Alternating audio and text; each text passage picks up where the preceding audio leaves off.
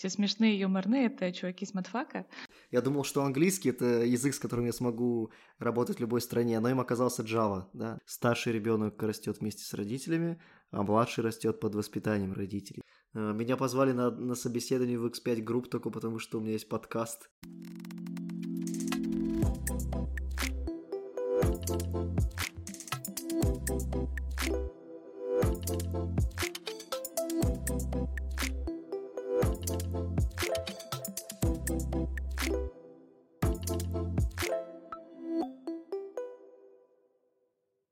Всем привет! Это девятый выпуск подкаста «Дистанционные друзья». Поприветствуем наших участников. Системный инженер компании Luxoft Найденов Андрей. Андрей, привет! Всем привет! Сегодня у нас в гостях математик по образованию, творческая личность по душе и дизайнер по трудовой книжке, старший продуктовый дизайнер компании «Самокат» Якимова Кристина. Кристина, привет! Да-да, всем привет! Ну и я, ведущий подкаста Node.js разработчик компании Bad Boom Осипов Иван. Да, вы не ослышались по поводу места моей работы, оно новое, но об этом мы поговорим в другой раз. Сразу начну наезд на гостя, как обычно. Как так получилось, что очень хороший математик вдруг взял и ушел в дизайнеры? В моей голове это абсолютно две разные профессии. Почему вдруг ты, ты, ты так решила сменить кардинальный род деятельности? Или, может быть, не кардинально, может быть, у меня не вся информация, скажем так. Хм, слушай, ну очень хороший математик — это сомнительное утверждение вообще. А, как мы на матфакта там попадали-то все через э, лагеря вот эти вот научные, знаешь, там самая тусовка была, это все смешные, юморные, это чуваки с матфака. Вот, собственно, в одиннадцатом классе я решила, что там очень весело, и поступила на матфак. Вот, хотя, конечно, так сказать, одаренности супер у меня не было. Ну и, собственно, во время учебы я а, поняла, что а, математика это не только там, знаешь, а, как а, квадрат суммы раскрывается, вот, а чуть посложнее.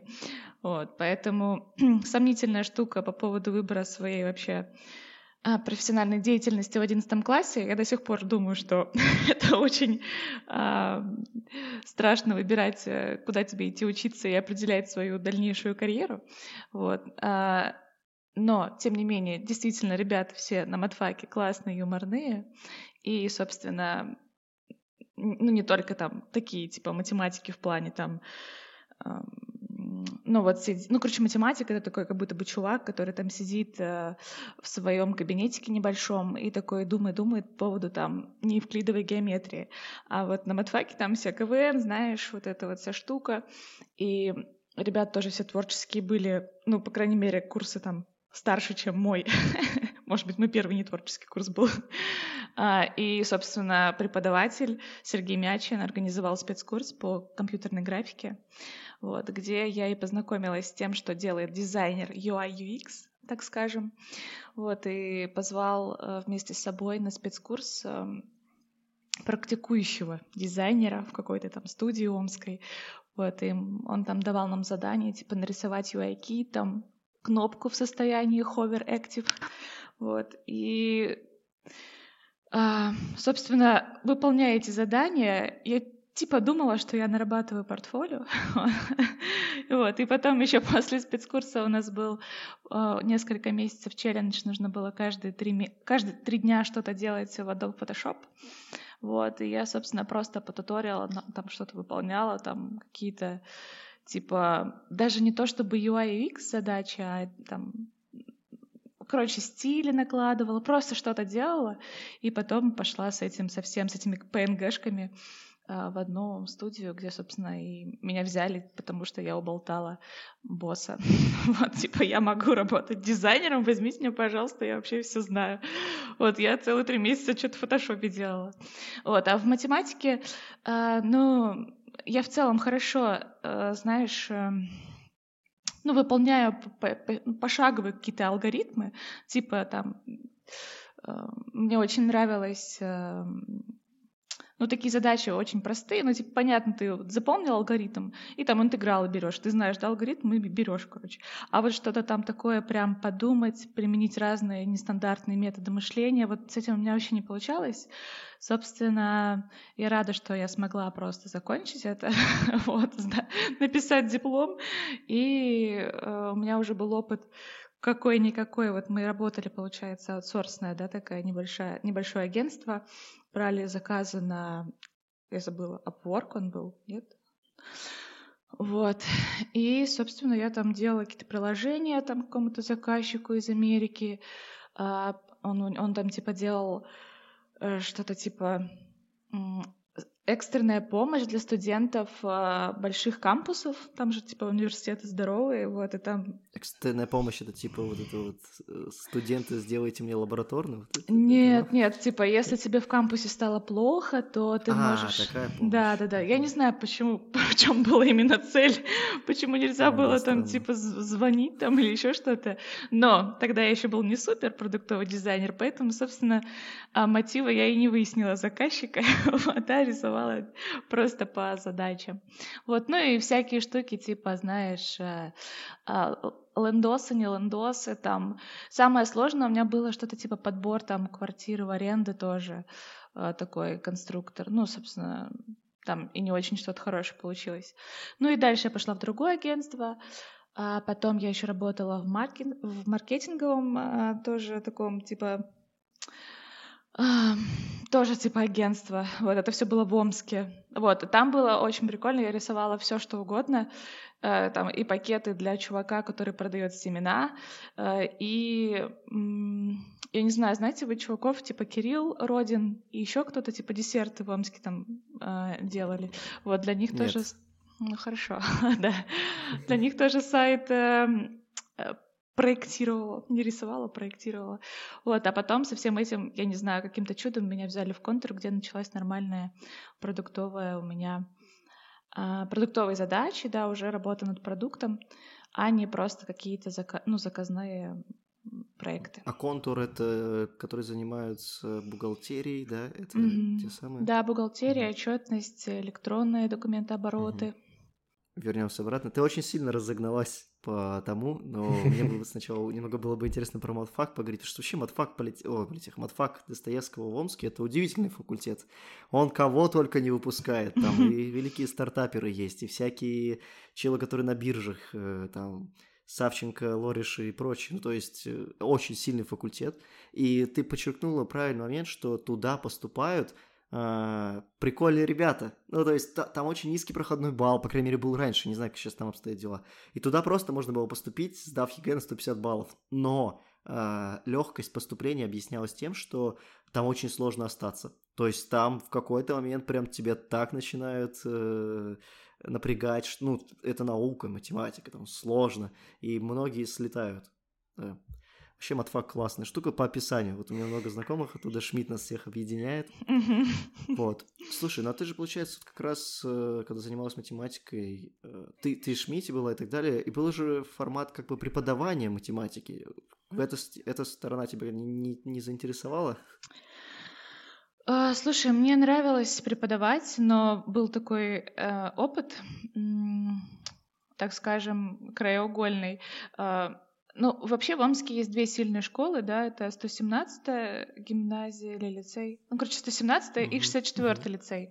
Да. Вот, и меня из-за того, что я говорю, я такой, знаешь, образ отличницы у меня, и я нравлюсь преподавателям. В целом я смогла закончить на этих качествах матфак, собственно. И меня позвали заменить э, преподавателя, сильного преподавателя в 117-ю школу по информатике на там, не знаю, может быть, неделю. Вот, и она, э, и она мне говорит, я тебе там, ну, все честно, ты меня заменишь, я там тебе одну четвертую своей зарплаты переведу, вот, за то, что ты вот меня это, значит, заменяешь. Вот.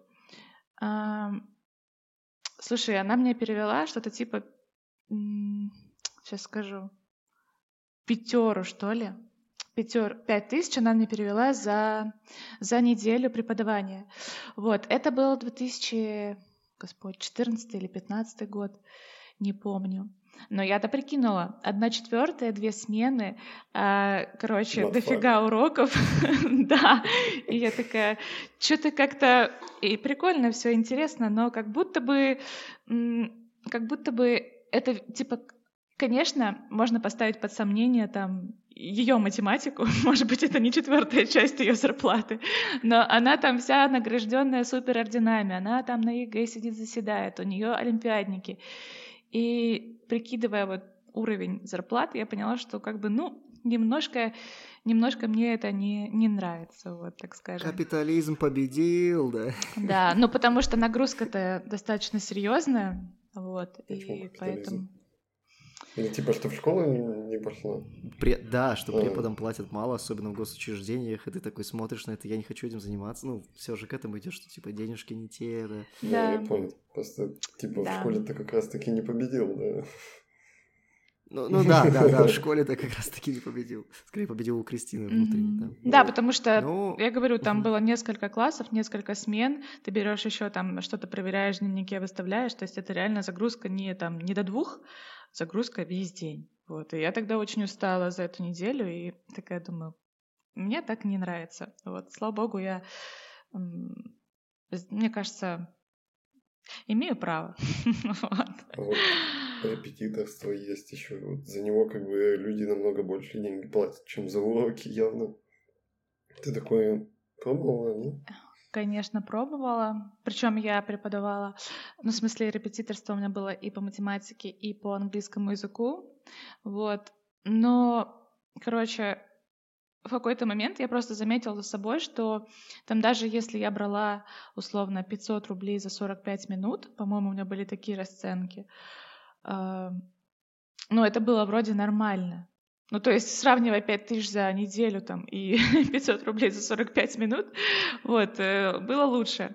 Вот, но я начала замечать, что все равно с трудом, то есть я вот понимаю, что мне, ко мне сейчас, причем ко мне приезжали ученики, вот, и я понимала, что мне не, ну, не хочется сейчас сидеть и 45 минут, а, может быть, мне не те ученики попадались, но не знаю, короче, мне было неинтересно. Вот, поэтому... А, и в тот момент я уже, а, по-моему, работала вот в этом агентстве, а, и там-то такая была атмосфера, там все были молодые ребята, короче, у нас была вот эта проектная разработка, мы типа типа делали как-то все процессно. Там было гораздо интереснее, собственно, поэтому я потом прекратила э, репетиторство, да, вообще, и поставила крест на своей карьере преподавателя-учителя. Да, я когда-то думал о том, что я бы тоже хотел, я, я бы хотел стать преподавателем, потому что мне очень интересно э, преподавать, мне нравится передавать знания, кому-то что-то объяснять, и, э, может быть, это будет как-то высокомерно, но я знаю, что у меня есть навык кого-то чему-то учить.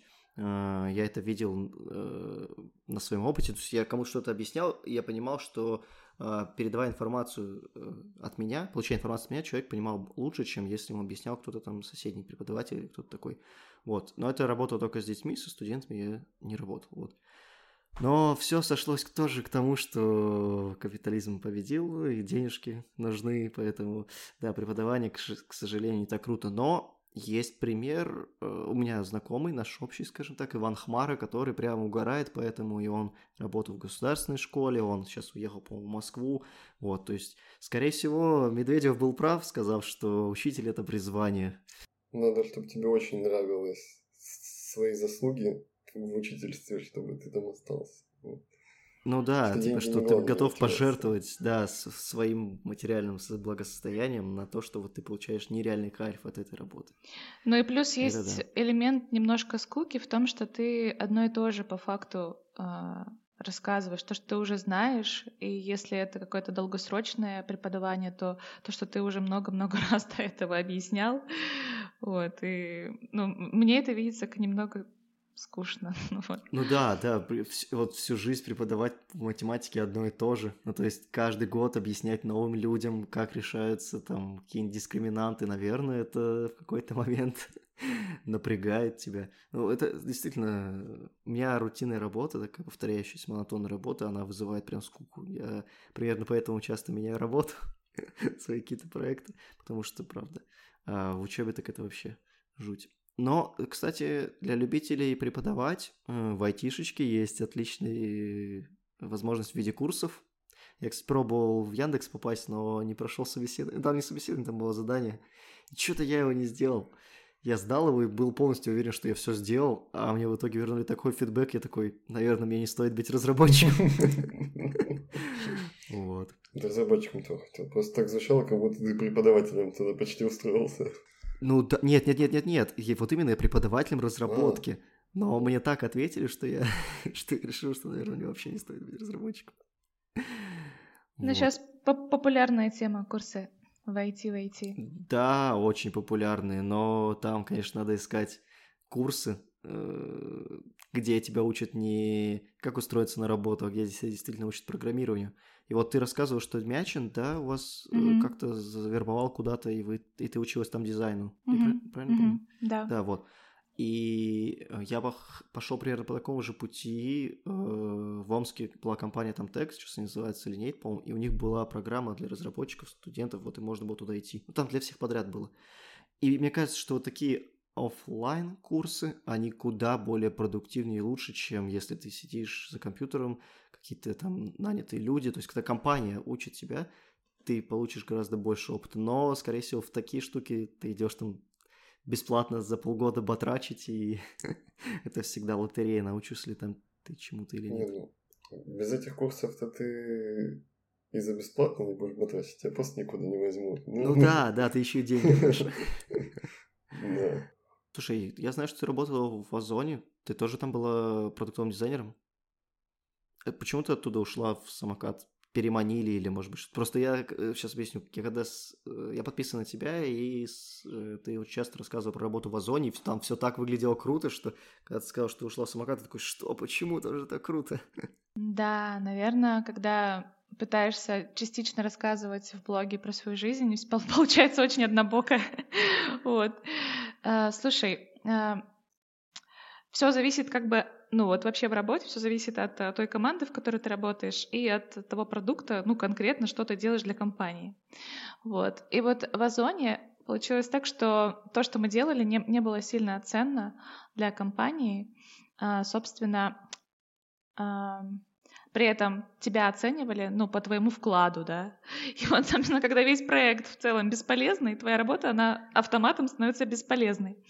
Вот, и очень тяжело там доказать, что ты крутой спец, а, на фоне там других, кто может сказать, вот я сделал задачу А, она принесла э, там столько-то рублей, вот, а ты такой, я сделала А, Б, С, Д, Е, у меня вот так все классно, классно, процессно, я там исследовала, все супер, но, типа, денег у нас нет, у нас не приносит проект денег, поэтому, извините, пожалуйста, ну, можете меня, пожалуйста, повысить? Нет, никто тебя не повысит. Вот. Э, собственно, мы делали, э, вся, вся, все наше подразделение, оно делало озон-моменты, которые которые э, распались, закрылись совсем недавно вообще. Э, вот, я ушла раньше, чем они закрылись. Вот. Э, но и конкретно я делала продукт для стримеров, вот, там был Озон Live, это где продавцы, которые на площадке да, выставляются, они могли стримить для покупателей. Вот, и, собственно, продавать да, свой товар в прямом эфире. Не э, элементарная штука вообще. Магазин на диване. Это да. это вот это. Слушай, ну вот э, это же опыт китайский, да, вот это там всякие Таобао, там, и там это дикие деньги приносит, и поэтому, собственно, логичная мысль попробовать перенести этот опыт на наш, но не, у нас не, не тот менталитет. Да, как бы не те. Ну, просто люди наелись рекламы на диване. Причем я вот э, сейчас смотрю часто телевизор по причине того, что мультики. А, и я вижу рекламу на каналах Карусель, реклама на диване. Я такой, что? Вы же там-то что забыли? Это смотрят дети, типа. Вот. И мне кажется, что, наверное, это из-за вот того, что долгое время потреблялось э, и чувствую, что это какое-то говно, то есть сейчас люди не готовы этим заниматься. Ну, типа, зачем? Зачем сидеть смотреть эту рекламу на диване и так далее? Ну, и это, это тоже было. может быть, да. Но еще и с точки... Китай это успешно. С точки зрения организации... Ну, Китае другой менталитет. Там по-другому относятся к покупкам, там по-другому относятся к своей жизни и так далее. Ну, типа, это все сильно нет, сказывается. Нет, в Алиэкспресс вставили TikTok, значит, и нам нужен. Да, да, кстати, Алиэкспресс был одним из э, примеров. Вот. Ну и еще говорю, то, что чтобы сделать хороший контент, тебе нужно заморочиться, там, снять классную площадку, нанять какую-то команду. А там, ну, селлеры, они такие, типа, у кого было много энтузиазма, не было там много бюджета для того, чтобы делать круто. Они там некоторые выходили из дома, но, собственно, это и качество отстойное, и все это было очень странно выглядело. И еще еще одна штука — это то, что в Озоне это же куча-куча мелких, мелких команд, которые отвечают вот за свои какие-то кусочки продукта. И, например, чтобы тебя увидели, охват какой-то получили, да, вот э, твоя фича, надо, чтобы она попала на главную. И ты начинаешь там драться за все вот эти места, тебя постоянно кто-то, а, то нас засунут какой-нибудь на там пятый скролл, то еще куда-нибудь засунут. И вот продукт все время ходил, ходил, что-то просил. Все такие, а сколько бабок? А вот у нас не очень много бабок. Ну, значит, что нет места. Ну, короче, вот вся эта возня, это все не очень позитивно, короче, как-то воспринималось мной, поэтому а, когда, когда появилось вот предложение пойти в самокат, я его приняла. Вот.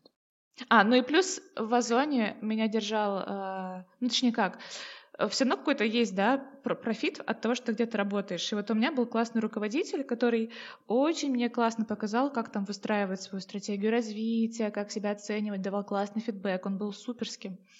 А потом он уволился, и в целом пропало вот это вот, э, за, за что, из-за чего я там остаюсь. Я такая, а из-за чего? Ай, не знаю. Ну и, собственно, и, да, пошла дальше. Да. Я примерно по похожей причине относительно того, что ты сказал, что продукт не развивается, и он не работает, он не приносит деньги. Ты такая, зачем я все это делала? Прямо по той же причине я ушел из Газпром Медиа, потому что наш продукт не вышел в прод, все еще разрабатывается, все долго. Я такой, ребят, я столько кода наделал, я не знаю, вообще будет работать, он что-то принесет бабки, нет. Вот поэтому я тебя прекрасно понимаю, конечно, в этом плане. А если не секрет, э, ты же с Озоном уже разорвала трудовые отношения, всех интересует вопрос про деньги. Ну, меня, по крайней мере, я просто не знаю, сколько дизайнеры вообще зарабатывают. Ты была там старшим дизайнером тоже?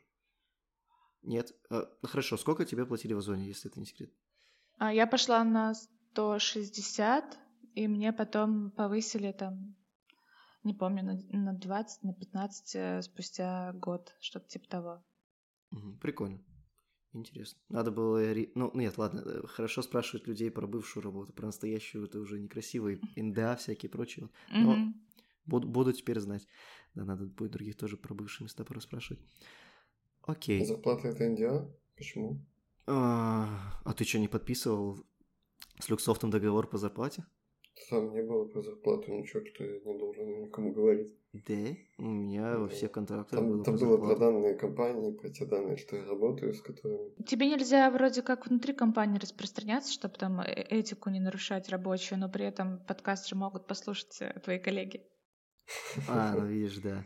Вообще про, про внутреннее сто процентов нельзя, потому что условно у тебя может создаться ситуация, когда у тебя Э, старый разработчик сидит и получает 200 тысяч, и вы не поднимаете ему зарплату, потому что, ну, вы капиталист, очевидно. И вам нужен новый разработчик, но вы уже за 200 такого же уровня не наймете, вы нанимаете нового за 300, и если он скажет тому, что он получает на 100 больше, ну все, ну это такой подрыв будет у всех. Да. Вот поэтому... Тонкий момент. Еще минус 100 тысяч у работодателя. Не факт, он может просто уволиться. Одинаково. Он может уволиться и сказать, а что это за отношение ко мне скотское, я что, чем-то хуже был? Ну, иногда, понимаешь, а, ну, теоретически, вот. да, но мне кажется, что легче попросить тебе повышение, если его, очевидно, должны дать, чем искать новую компанию. Зависит от твоего отношения к, к себе самому, понимаешь? IT-сфера такая, что ты как бы ты можешь качать права. Ну, то есть, если ты какой-нибудь Java-разработчик, ты можешь сказать э, этот, да, я просто ухожу. Как там этот, этот мем был? Я думал, что английский — это язык, с которым я смогу работать в любой стране, но им оказался Java, да. Ну, это опять-таки от уровня зависит очень сильно. Ну, согласен, согласен, согласен. Но мы говорим про уже каких-то сеньоров и так далее. А чем ты занимаешься сейчас в самокате? Какое-то направление команды какое-то интересно? Да, это внутренний продукт, который э, отвечает за проливку скидок и акционных цен на витрины по всей сети самоката. Вот, то есть у тебя, у тебя же там на самом деле сложные там ну, юридические отношения с кучей поставщиков, вот, и все это достаточно сложно э, в плане объема и всего такого. И когда тебе нужно учитывать нюансы там географии, то есть на Москве и там каком-нибудь Егорьевске разные покупательские способности, собственно, разная ценовая политика, и все это достаточно нетривиальная штука, а, собственно, образовать вот это ценообразование. Вот. И э, скидки в самокате, да, как бы отдельная штука такая, вот, с которой занимаются отдельные люди, а наш продукт помогает проливать большие объемы вот этих скидок э, и на разные периоды. И там еще куча факторов в плане там объемов, закупок, э, остатков этих товаров и всего такого. В чем заключается, ну то есть что именно является объектом вот этим вот готовым? Это какие-то а... промо-стикеры, которые показываются в приложениях? Нет, нет, это, это внутренний продукт, а, задача которого, да, то есть это не приложение самокат, которое ты видишь, вот, э, это внутренний продукт, с которым работают э, ответственные, да, то есть отделы по вот этому пролитию скидок на всю сеть. Вот, то есть... Я, э, наверное, попробую mm-hmm. расширить вопрос Андрея, чтобы было понятно, что он имел в виду. Графики по графике рисуешь? Ну, наверное. А, ну вот... Вот так, да. Спустя, спустя эм, сколько лет я работаю, с 2015 года, короче, я отошла от глагола «рисую» и предпочитаю «проектирую». Да, а, проектирую. Там даже больше не графики, вот, а именно, ну, получается, в целом разные, да, форматы представления. Графики просто один из них, это может быть и таблицы, и карточки, зависит от задачи, вот. Но в целом, да, результат моей деятельности — это набор э, сценариев, э, которые отображены, ну, как макеты продукта, вот. То есть там сложность не в том, чтобы условно поставить там поля и кнопки, а понять весь сам бизнес-процесс, сделать его, может быть, оптимизировать его а, и перенести в работу продукта, при этом учитывая все ограничения а, бэка и фронта. Круто, когда дизайнер знает, что такое бэк и фронт, это, это очень хорошо. Слушай, это, мне кажется, какая-то уже такая устаревшая штука. Ну, то есть продуктовый дизайнер, на то и продуктовый дизайнер, который понимает, э, ну, процесс разработки продукта от и до, ну, то есть от того, как он зародился, там идея, э, до того, как он уже на проде там появился.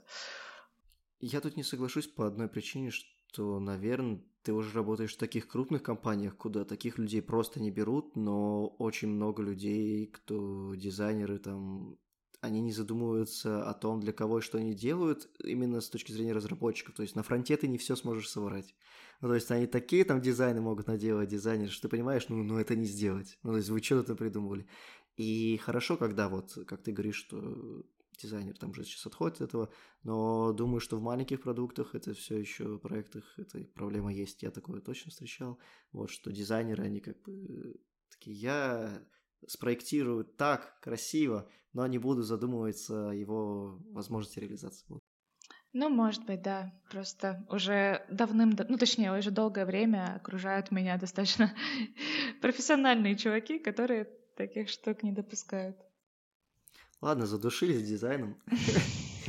А, у тебя есть очень крутой experience, про который мне очень интересно послушать и позадавать вопросики. Давай. А, когда началась вся ситуация в нашей великой державе, а, вы с мужем уехали жить на Кипр.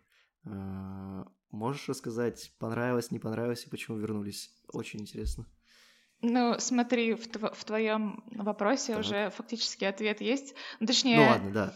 А, точнее так, а, мы с мужем и с ребенком меньше трех лет а, да. уехали. да, уехали на Кипр, да. А, вот вдвоем это была бы другая история. Возможно, бы я тебе ее рассказывала, находясь там.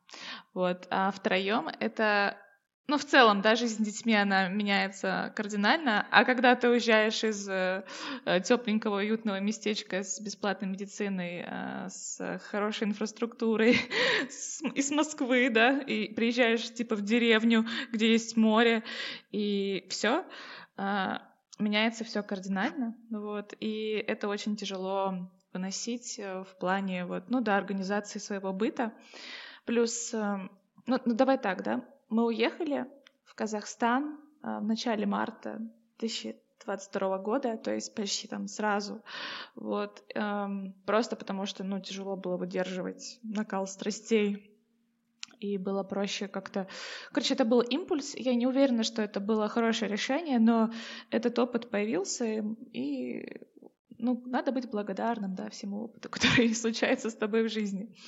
Вот, и потом, и мы уехали в никуда, то есть и муж работал э, в российской, да, условно, компании, и я, э, и нужно было что-то придумывать, собственно, э, какое-то время мы жили просто месяц в Казахстане, пока муж искал работу, он нашел а, ребят русских, которые вот на Кипре открыли там ИП или что это там, ООО, я не знаю, какой там формат юридический, получил офер, и вот эм, в целом по их предложениям все было нормально. Они типа помогают и оформить визу, и жилье тебе предоставляют, и чуть ли не там няни у них там в офисе сидят, чтобы помочь тебе с детьми разобраться.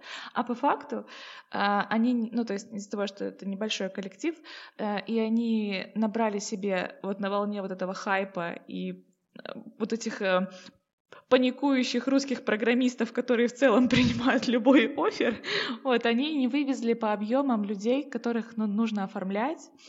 И все это, то есть мы приехали, получается, в апреле, между этим мы все получали визы в Ереване, то есть к моменту, как мы приехали на Кипр, мы уже были достаточно подуставшие от всех этих дел. А, и еще на Кипре достаточно тяжело в плане открытия было банковского счета, куда, собственно, компания должна была переводить зарплату. Вот. И спойлер, первую зарплату муж получил, когда мы уже с дочкой уехали оттуда, где-то в конце июня. То есть с апреля до июня у нас не было зарплаты в евро. В стране, где тебе нужно жить на евро. А, простите, а Кипр это Евросоюз, да? А, нет, это не Евросоюз, но валюта у них, ну то есть да, обороты у них в евро. Но это не Евросоюз, нет. А, то есть, э, представь себе, э, вы два работающих чувака на фул тайме там, с 9 до 6, у вас ребенок меньше трех лет, а, у вас э, две недели там отель снят, куча долгов, а, и компания дает там что-то типа 50 евро в неделю, ну, то есть это сколько? Ну, ну меньше 5 тысяч, я не знаю, какой сейчас курс. Вот. Да, и, и надо как-то организоваться. То есть э, при том, что мы смогли там как-то с помощью тоже компания выделила там какие-то деньги, чтобы мы сняли квартиру на долгосрок, там э, получается у тебя там 1000 евро это ушло на квартиру, 700 евро нужно было на садик, чтобы там все это обустроить. А снять машину тоже около 700-800 евро, а у мужа зарплата тогда, ну, ему предложили 4000 евро. То есть в целом мы даже там не особо умещались. То есть три вот, ну, источников расхода — это уже почти три косаря евро. Вот. А, и которых мы еще и не получали. вот. То есть это было очень тяжело выдержать. И плюс мы уехали, знаете, а, курс евро был что-то типа 130 к рублю, может быть, даже больше. И, и мы такие, угу, мы сейчас хакнем систему, у нас рублевая ипотека, 4000 а, евро — это дофига рублей, и нам будет хватать и на жизнь, и нормально оплачивать там, короче, нашу ипотеку. А когда в апреле уже или в мае уже стало понятно, что курс обратно вернулся к, ну, ну, короче... К адекватному. Да, да, ну, типа 70, что-то типа того. Да, да, да. Я бы, я бы назвал это неадекватным даже. Это Рыночный. Поразительно, поразительно низкий курс стал. Я бы назвал все-таки рыночный курс. Ну, то есть больше Нет, там... Это не рыночный курс. Ну, рыночный больше... курс сейчас. Э, в той валюте, в, в тот момент в том курсе больше не было паники, я вот к чему. Ну, типа, там было то, да. кто за сколько реально был готов это купить, а не вот этого, что все срочно продаю. Да, но паника началась у нас, потому что в итоге зарплата стала меньше, чем условно была в России. Вот, поэтому что-то так подраскинув. Ну да, и еще учитывая, говорю, то есть там нужно было кучу делать манипуляций, типа оформлять документы, там даже, чтобы у тебя свет, газ, вода, вот это все было в квартире, тебе нужно съездить съездить во все эти инстанции, заключить договоры со всеми этими инстанциями. А, а чтобы доехать, ну, это типа, не знаю, часа три нужно выделить, потому что там автобусы ходят раз в час и очень не пересекающиеся маршруты, то есть где-то пешком, где-то там, а у тебя ребенок и работа, и по выходным ничего не работает, и такой печаль, печаль. И, короче, на этом стрессе мы решили все-таки вернуться, потому что ни одной причины оставаться вообще мы уже не находили. И я еще раз повторюсь, что компания, ну, просто игнорировала там несколько месяцев, ну, то есть, да, вот несколько недель, месяцев Ивана с его запросами на помощь в оформлении быстром. То есть там ребята пропадали там просто тебя игнорили в Телеграме и все. Вот. Ну, именно та девушка, которая за это отвечала. Ну, да, с работодателем, конечно, очень жестко не повезло. У меня есть знакомый, который переехал на Кипр и до сих пор там живет. Он работает, по-моему, в, в Райк, или как она компания, которая типа Джиры, только по-другому. Да. Вот. И, но он уехал туда еще до начала всей этой движухи, по-моему. А, и он счастлив, ну, в жизни на Кипре, то есть ему там все нравится, но ему все помогли сделать. И вот мне интересный вопрос про быт. Ну, вам все равно приходилось все организовывать. Были ли какие-то моменты, которые прям вот, ну, выбивали из колеи? Например, я так понимаю, что с горячей водой проблема, что нужно ждать, пока солнышко нагреет бойлер. Может, еще какие-нибудь приколы были, которые... У нас электричество отключали просто внезапно, там, чуть ли не на неделю, и нужно было ехать вот э, в эту фирму головную, там что-то решать вопросы.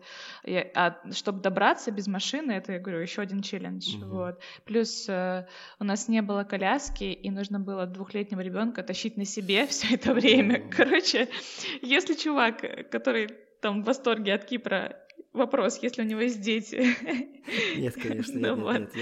Я, я не сравниваю вас ни в коем случае, да. просто делюсь. Да, и говорю, а еще там прикол, короче, кипрские садики работают с 7 до 4. Или до 3 даже, с 7 до 3. Зачем с 7 до 3, я не знаю.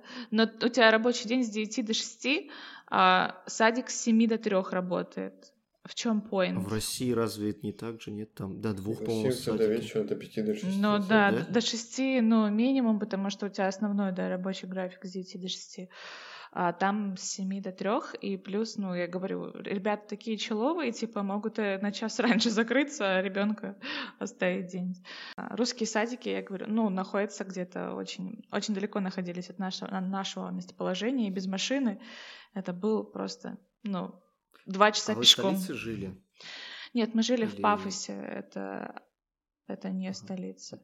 Мы даже до столицы как не доехали. Раз? Пафос. Лагос. А, Пафос, простите. Угу. Пафос? Да. Там какой-то есть очень популярный. Лимассол. Это, наверное, Лимассол. айтишники, да-да-да, там. Да, да. Ну, честно говоря, Кипр звучит как ужас по таким словам. Там, Нет, там все очень плохо. Там все очень плохо. Кипр, у меня в первую очередь в голове отмывание бабок. Ну, то есть... Вот, ну да, офшоры. Страна которая, да. Отмывает, страна, которая отмывает бабки, по определению не может быть богатой. То есть оттуда все вывозят, да? есть вряд ли там все так хорошо. Почему? Там же много хранят деньги, потому что... Типа Нет, там не хранят, их там отмывают. Хранят их в еврозоне, хранят их в Америке. Там их просто быстренько туда-сюда. Ну окей, у меня нет компетенции в этом вопросе. А. Блин, что насчет квартиры в Кипре? Как бы, разве если арендуешь квартиру, она не должна уже идти со всеми коммуналками? Но это в России так. На Кипре не так. В Сербии тоже так. Так что это для меня какое-то странное очень. Так сербы это, это же наши братья вообще-то. Вот, поэтому у тебя ну, там так. Ну, ну что-то такое ощущение, как будто это по дефолту должно быть. Ну вот не по дефолту, да, потому что ты потом по этим чекам, потому что типа ты платишь, ты потом доказываешь, что ты там полгода живешь и можешь там какой-то плюс в своем э, нахождении там получить. А, но это нужно было для того, чтобы права получить. Я думала, мы сейчас быстро получим там права и, и заживем. Но чтобы получить, нужно, чтобы у тебя первая платежка там за газ, ну там за, за электричество или свет или воду, ну вот была не меньше полугода проживания на острове. Вот, то есть э, да, даже, даже там... Права водительские. Ну, в каком смысле? Водительские? Да, да, да, да. Угу. Но по российским нельзя ездить.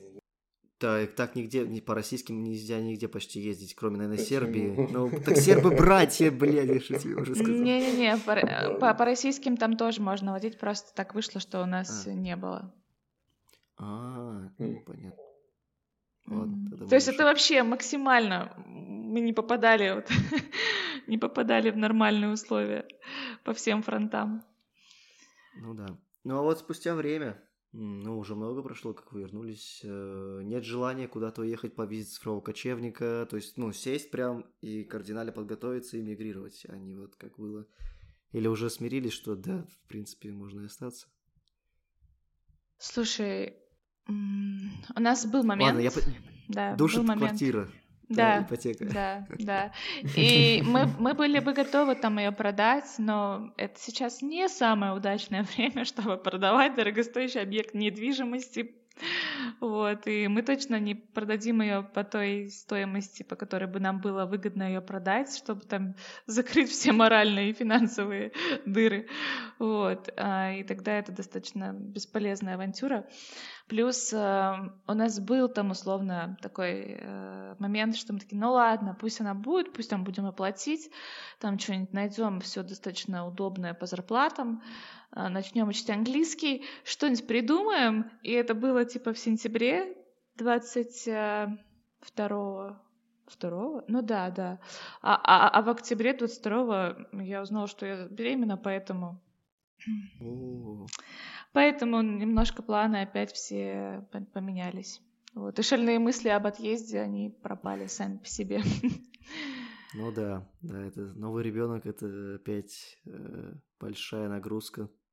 С детьми очень сложно мигрировать, я вот про вот это. Да, да ладно, даже большая нагрузка, а все равно там условно роды такой тонкий момент, а хочется, хочется понимать, что ты все знаешь, как происходит эта процедура в конкретном месте, где ты это делаешь, вот, и, и насколько я, ну, там, мой опыт говорит о том, что в Москве чуть ли не самый там, ну, короче, не то, что самый, но классный уровень вот этого всего медицины и организации мягкости и приятности этого процесса, тогда как в других местах, ну, нет ресурса выяснять, где лучше. Короче, это был бы сильный фактор для понимания того, куда ехать, вот. А, не факт, что там бы по другим факторам бы все сошлось, вот. А, под, подходя, кстати, про твою э, беременность. А, почему ты вдруг решила стать мамой? Ну, то есть это такой сильный вопрос, я понимаю, но мне как молодому родителю интересно, почему другие родители молодые тоже заводят детей. Вот какой-то, ну, без философии и прочего, вот если есть какие-то мысли, что вот ты такая, ну вот поэтому хотела и завела ребенка. Ну, мы про, говорим про просто про становление мамы, про первого ребенка, да. Вот. А ты молодой родитель? Да, у меня сын, э, ему 10 месяцев исполнилось позавчера, 25-го, вот. Круто, поздравляю. Ты возраст знаешь? Да иди ты, блин. А, а почему, а ну, почему ты решил стать родителем? Да, давай, если это поможет э, как-то ответить. А, я когда-то давно а, для себя решил, что у меня есть два пути. Первый – я становлюсь крутым дядей и занимаюсь своими племянницами. А, то есть помогаем финансово, помогаем там культурно, помогаем всем, чем можно, чтобы дети выросли классными. Второй вариант у меня был стать самим отцом э, и воспитать своих детей и кому-то что-то передавать. Ну вот я говорил в начале подкаста, что мне нравится преподавать, и я думаю, что в этом также кроется и э, причина, почему я завожу детей. Мне нравится кому-то что-то, вот я что-то там, грубо говоря, добился, я могу кому-то это отдать, и он может э, уже более... Э, он может наслаждаться жизнью больше, так как у него стартовый, э, так как у него старт будет лучше, вот, чем я. И вот у меня была такая мотивация, то есть дать кому-то жизнь, кто могу прожить ее лучше, чем я. Вот. Я думаю, что мой ответ был такой. Но если ты не можешь ответить, нет, все хорошо, как бы не, не напрягайся, мы здесь не на каком-то там. Не-не, в целом а у меня, ну, не, не то чтобы я просто думаю, как корректно озвучить.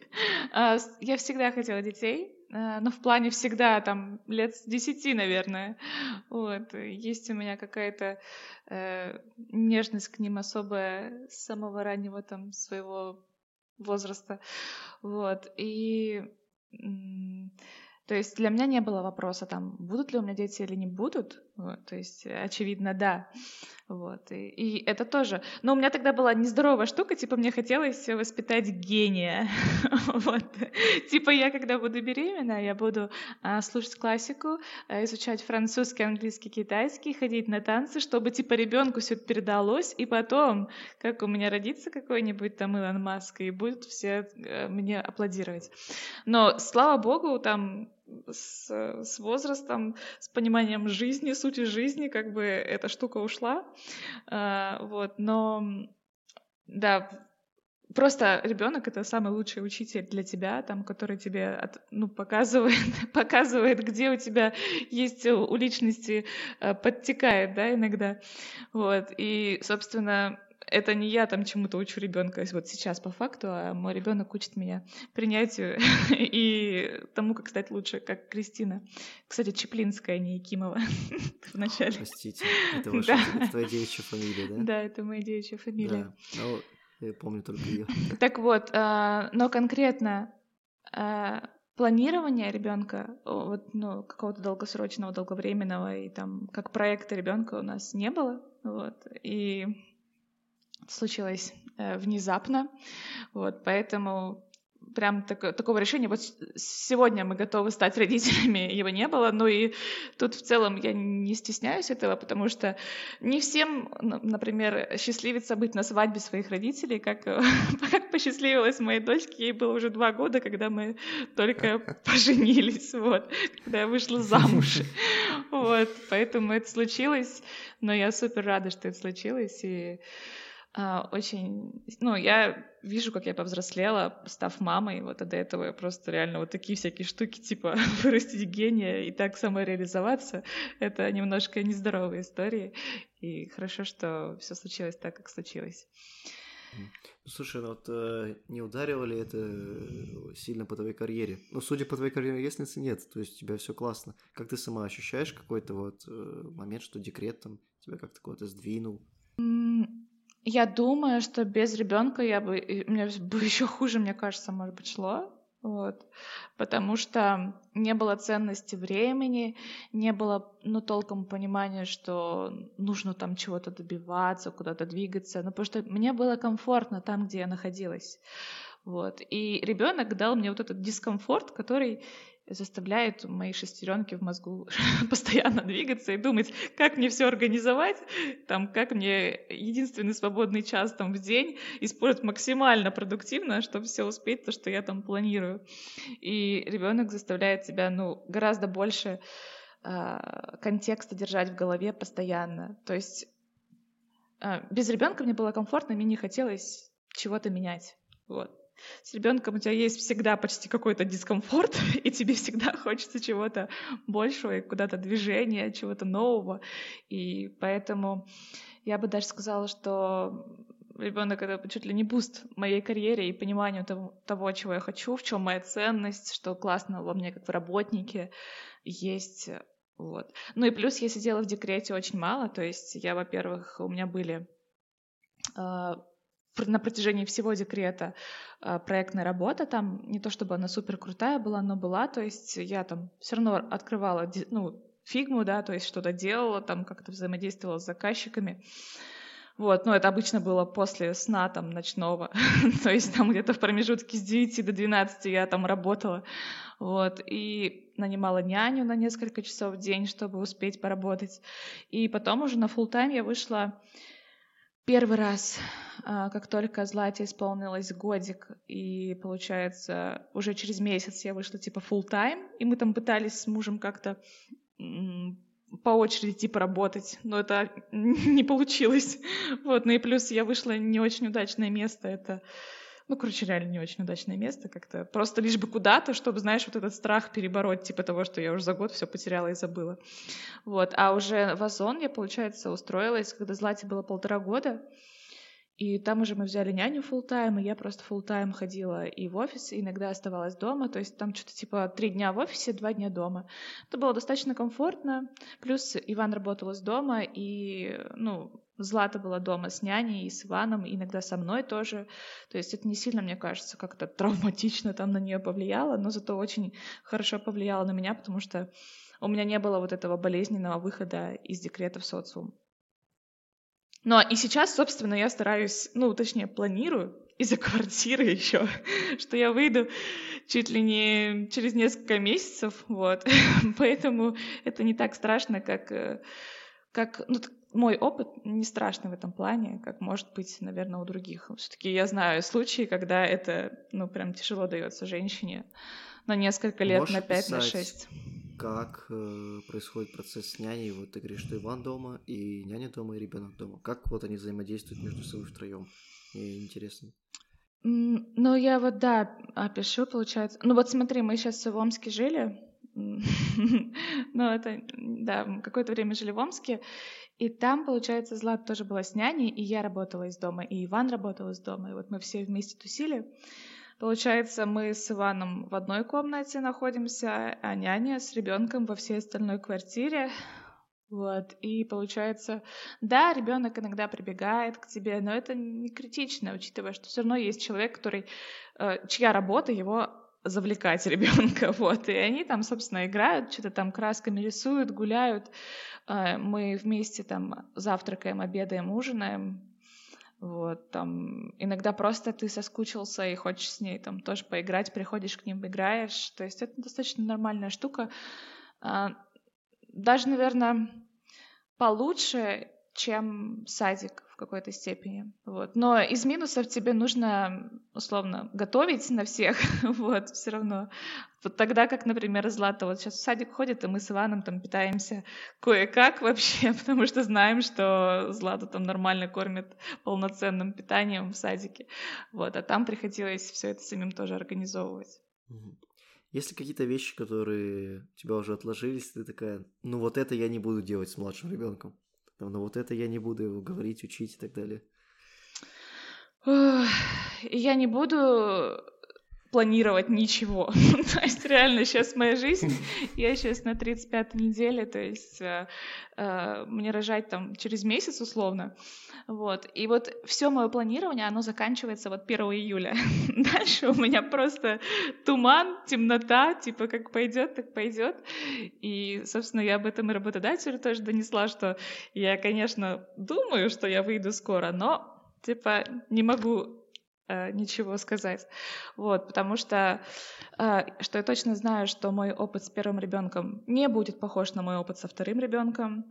Э, и как-то пытаться опираться на него в своем планировании, в своем как-то представлении будущего я не буду, вот, чтобы не очаровываться, да, какими-то ожиданиями, которыми, которые рухнут стопудово. Вот, поэтому это моя такая политика внутренняя. Вот, плюс после первых родов меня знатно шандрахнула такая, типа вот baby blues, там что-то там, расстройство пострадовое. Что это такое? Baby blues? Когда, ну, то есть ты, рожда, ты рожаешь ребенка, у тебя в организме какой-то хаос гормональный, и плюс это первый ребенок, и ты, ну, то есть я хорошо готовилась к родам, но к тому, что произойдет через, условно, два часа после родов, тебя все запрут в этой комнате, в палате и скажут, все, теперь это твое, играйся как хочешь. Вот. К этому я не готовилась, это была моя ошибка. И у меня очень было уязвимое состояние, наверное, месяца четыре. Я была в неадеквате, там постоянно плакала. Мне казалось, моя жизнь закончилась, я никогда больше не смогу, ну, условно, даже выйти на почту для меня было что-то типа «Вау, люди живут, у них что, своя жизнь, у них свои какие-то проблемы, все еще мир не остановился», типа вот так я себя ощущала.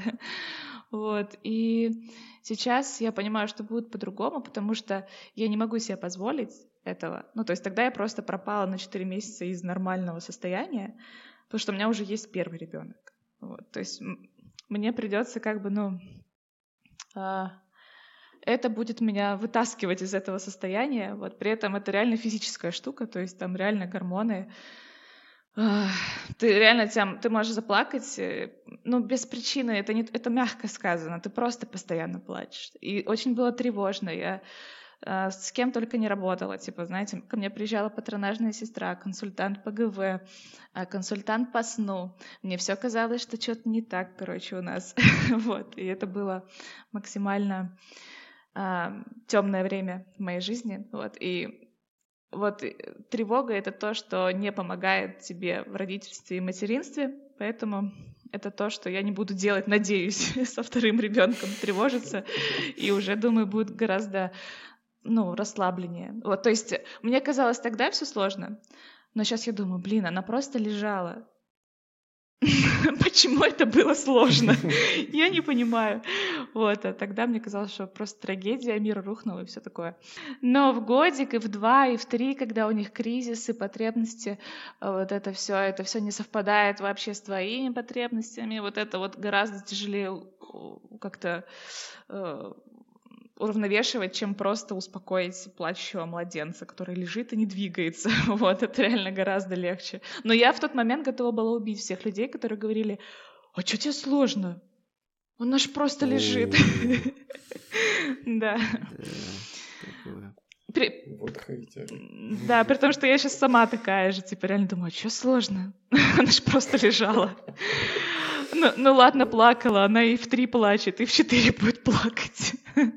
И в пять, мне кажется, еще будет плакать. Поэтому да. Кстати, по твою фразу, что ты сказала, что ты очень сильно выросла с э, первым ребенком, э, э, я недавно где-то видел такое выражение, что старший ребенок растет вместе с родителями, а младший растет под воспитанием родителей. И вот я прям задумался над этой фразой, что да, действительно так. Ты когда заводишь первого ребенка, неважно, там, планировал ты или не планировал, в какой-то момент ты понимаешь, ну, все, ебланить уже нельзя. Ну, то есть ты, и, и ты начинаешь, правда, ты начинаешь так думать о времени, о его значимости. Я, я вот недавно меня тоже начали посещать все эти вопросы, э, все эти мысли. Типа, блин, мне так мало времени, мне 24 года, а что я вообще успел сделать за это время, а сколько осталось, а сколько всего нужно. И раньше я никогда об этом не думал, я раньше такой 6 часов посижу за компом, играю в игры, нормально. Можно еще 6 посидеть, а сейчас ты такой уже, так, ну что-то много надо поменять какой-то род деятельности, еще что-то. Да, дети, конечно, сильно пинают тебя. Причем э, даже когда ты находишься в хорошем положении, то есть там э, не ты, там не я, э, не были в каких-то критических ситуациях, когда там плохое материальное положение, там ой, очень нежданный, неожиданный ребенок, э, все как бы было нормально, но все равно все эти мысли посещали, что вот что, там надо что-то делать, куда-то что-то еще двигаться, хотя уже все было хорошо. Да, ребенок стимулирует очень сильно. А, ты ведешь свой Инстаграм, ну, по крайней мере, вела его до там, определенных переездов в свою новую квартиру и так далее. А, ты ведешь его с целью когда-то его монетизировать или тебе просто вот по кайфу всем этим делиться? Может быть, еще какие-то есть причины? Слушай, конечно, у меня были мысли про монетизацию, вот, то есть э, аудитория это реально там лояльная аудитория, это классный актив, вот, э, который, если он тебе доверяет как э, человеку и, может быть, какому-то эксперту, э, и ты реально что-то полезное предлагаешь, это достаточно просто монетизировать масштабно, вот, в Инстаграме. Вот. Но, э, к сожалению, я не знаю, что мне монетизировать, вот, и так и я не узнала со времени, как я начала его вести. И в какой-то момент для себя я просто поняла, что я наслаждаюсь тем, что я вижу, как, э, ну, я видела, да, как э, у меня в целом получается это делать, и я вижу, как у меня становится это лучше и лучше. То есть ты все равно, тебе всегда приятно, когда ты растешь, да, в чем-то, тебе хочется этим заниматься дальше. А, я вижу отклик от аудитории, то есть э, эм, ну, мне хорошо там отвечали там на истории, я там много с кем взаимодействовала, и есть в этом выгода в том, что, например, у тебя какой-то вопрос возникает, и ты можешь коллективным умом свои подпи- своих подписчиков там что-то узнать, там, посоветуйте специалиста, а как сделать, а где купить.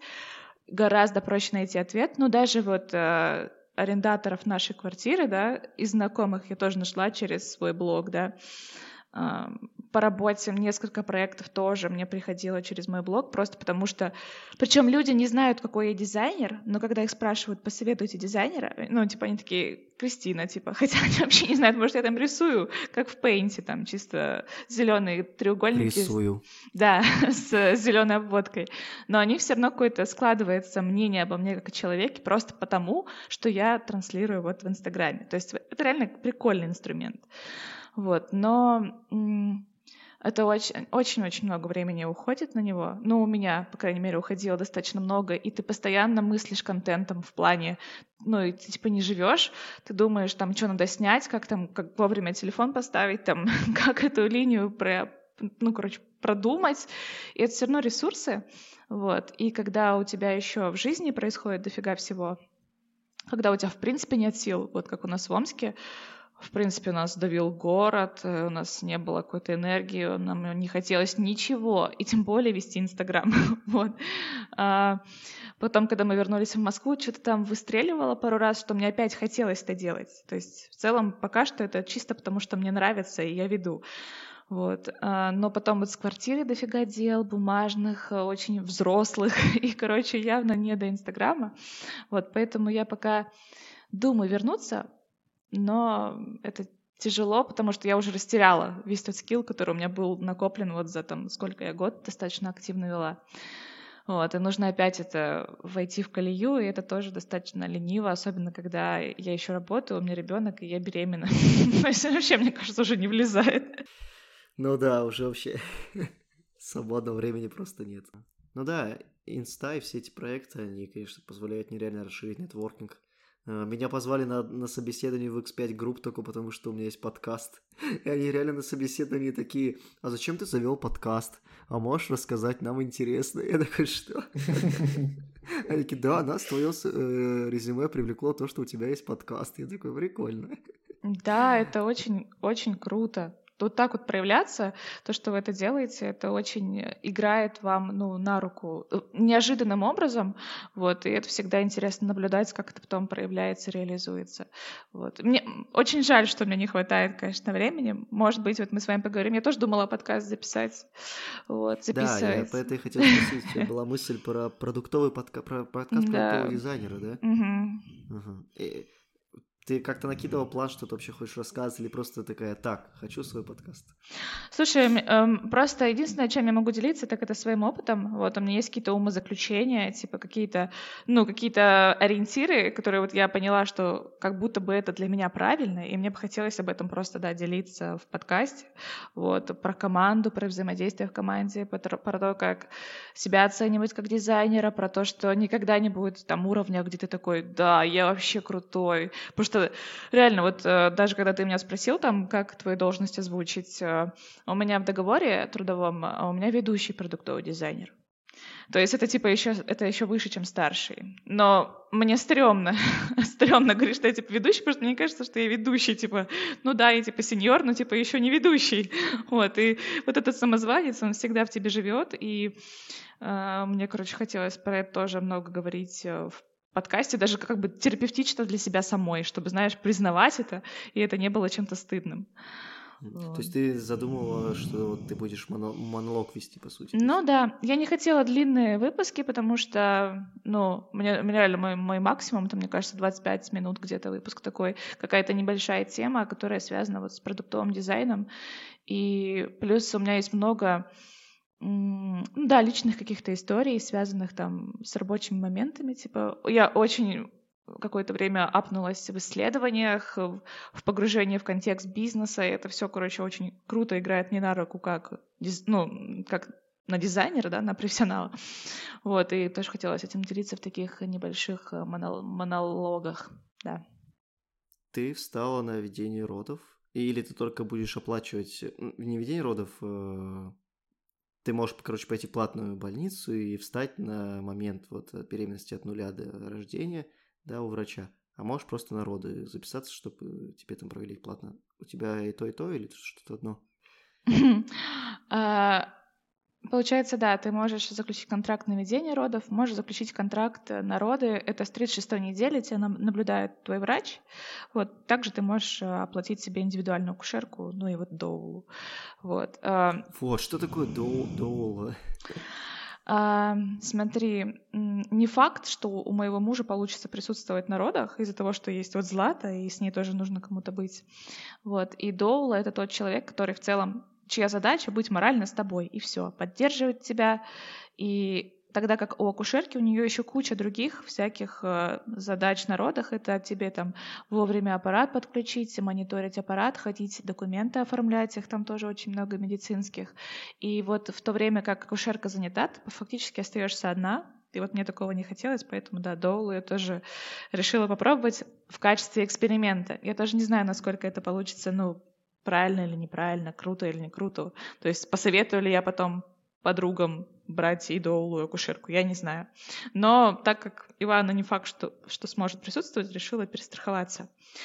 Но я хотела сказать, что со второй беременностью я не стояла на учете со второго триместра, то есть это с 12 недель до 30 недель я нигде не наблюдалась, просто потому что, потому что мы переезжали, мы жили в одном месте, потом в другом. Э, короче, куча всяких было дел, то есть вторая беременность, она пролетела просто так незаметно, так мне было не до нее, мне даже немножко стыдно перед второй дочкой, что я вообще не особо думала, что она вот, ну, про, про нее, потому что куча всего было э, в моменте ну, не более важного, но более актуального в плане решения вот в данный момент. Вот, но хотя бы роды, да, мы решили э, продумать. Э, ну как решили, типа там обычно э, про это все думают еще во втором триместре, а мы такие там реально вот э, мы заключили контракт на 32-й, и вот на, с 36-й он как бы ну, начнет действовать. Вот. Угу.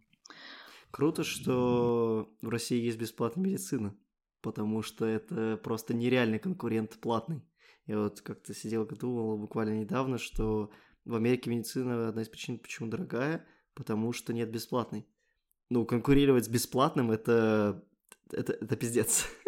То есть кто-то просто так предоставляет услуги, не берет за это деньги, и ты такой, как, как с ним конкурировать?